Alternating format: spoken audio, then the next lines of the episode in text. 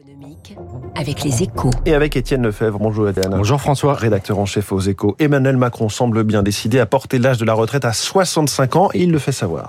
Oui, à une semaine des grandes annonces sur la réforme, on rentre dans la guerre de mouvement et hier, les proches du chef de l'État n'en ont pas fait mystère. Il va engager la bataille sur une position dure, le passage de l'âge légal de 62 à 65 ans en mettant en avant la situation très dégradée des retraites. Reçu dans le même temps à Matignon, Philippe Martinez et Laurent Berger prévenaient Elisabeth Borne.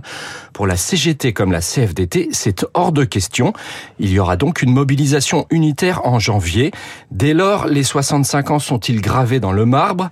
On voit mal l'Elysée faire changer d'avis le leader de la CFDT d'ici une semaine en transigeant à 64 ans. Laurent Berger n'en veut pas non plus. En revanche, les curseurs pourraient bouger plus tard au Parlement. Les républicains se disent prêts à soutenir la réforme, mais ils penchent pour 64 ans maximum. Et il faudra voir bien sûr l'ampleur des mobilisations. Bref, si la barre est fixée haute, c'est aussi pour ne pas qu'elle finisse trop bas. Alors, vu de ces désaccords, on peut se demander à quoi finalement auront servi ces deux mois de concertation? Eh bien, je vais peut-être vous surprendre, mais ils n'auront pas été inutiles. D'abord, parce qu'une première mobilisation en janvier, c'est tard.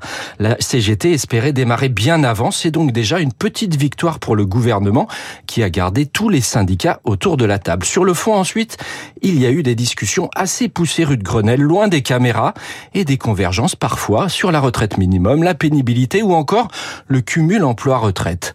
Au-delà des postures sur l'âge de départ, il y a donc du grain à moudre, et c'est important car si les Français ont bien compris qu'ils allaient devoir travailler plus longtemps, le gouvernement est attendu au tournant sur l'équité de sa réforme, les propositions qu'il va retenir des partenaires sociaux, en particulier sur les possibilités de départ anticipé, seront donc essentielles. Macron lance la bataille des 65 ans, c'est la une de votre journal Les Échos. Merci beaucoup Étienne Lefebvre, il est 7h13, autre bataille, autre réforme plutôt, celle du PMU avec sa nouvelle patronne Emmanuel Malkas Doublet dans quelques secondes.